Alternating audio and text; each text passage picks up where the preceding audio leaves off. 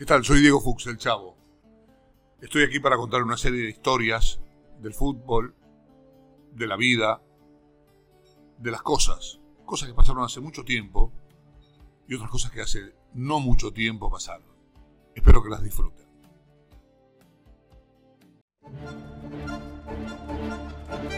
El 2 de noviembre de 1924, el empate 0 a 0 entre Uruguay y Argentina por la final del campeonato sudamericano de ese año consagró a los uruguayos.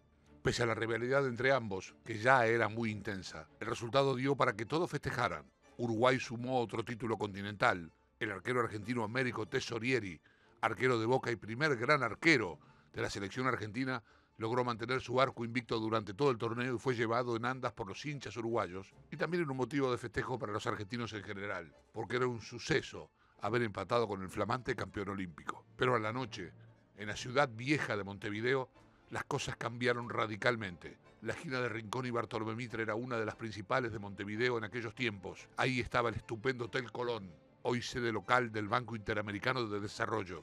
Enfrente estaba la confitería del Jockey Club, una de las más distinguidas de la ciudad. Y también estaba la ferretería La Llave. La delegación argentina se alojaba en el Colón. Y desde la vereda de La Llave tres personas comenzaron a avivar a los futbolistas visitantes, esperando que los jugadores salieran a saludar. Hasta ahí nada fuera de lo común. Pero bastó que un hincha uruguayo empapado en alcohol se plantara frente a los argentinos y les dijera que el gran delantero uruguayo Pedro Petrone era el mejor del mundo y gritara con una deficiente modulación, ustedes váyanse a Buenos Aires a tomar agua salada para que todo comenzara a salirse de control. Varios jugadores argentinos salieron a los balcones del Colón e intercambiaron bromas con el hincha uruguayo borracho. Después le tiraron naranjas, tazas, vasos, botellas y hasta una lámpara. Lo que parecía una pintoresca discusión futbolera empezó a cambiar su color brutalmente. Ya era un escándalo.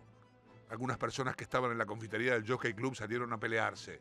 La cantidad de gente belicosa aumentó exponencialmente. Fue el momento en el que apareció Pedro Dembi, 24 años, empleado del banco italiano. Se quitó el saco, se arremangó la camisa y se paró para tomarse a golpes con un argentino. Ahí fue donde todo se transformó en tragedia. El hincha argentino sacó un revólver y disparó. El estruendo espantó a quienes estaban peleando y se dispersaron. Cuando el panorama se aclaró, quedó expuesto el cuerpo inerme de Pedro Dembi. Una bala le atravesó la garganta y quedó solo sobre el empedrado. Ese mismo proyectil rebotó en la pared de la confitería del jockey e hirió al arquitecto Aníbal Loy.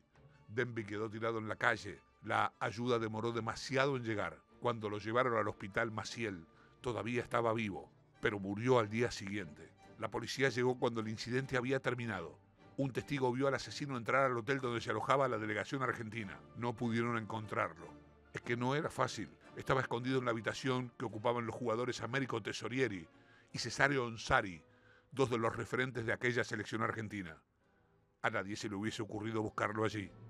Es más, el mismísimo Tesorieri, es más, el mismísimo Tesorieri, su vecino del barrio de La Boca, lo ayudó a escapar a Buenos Aires. Pero en su huida, el hombre dejó un sombrero comprado en una famosa casa de sombreros de La Boca, que serviría de pista, y una caja con un vestido de mujer, un encargo de un futbolista de la selección argentina.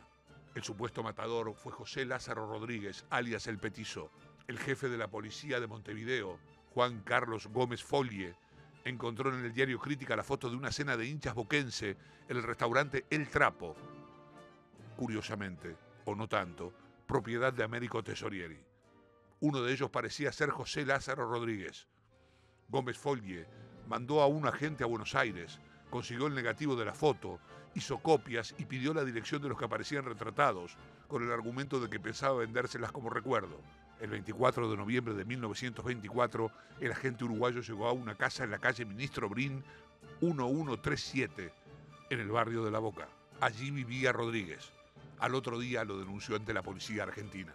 Rodríguez fue llevado ante un juez y luego enviado a la cárcel de Devoto, donde estuvo preso un par de años. Quedó libre y siguió su vida, gracias a los buenos oficios de Tesorieri.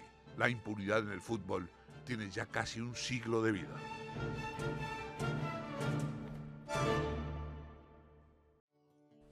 Continúa escuchando historias del fútbol aquí en mi canal, Diego Chavo Fuchs, podcast.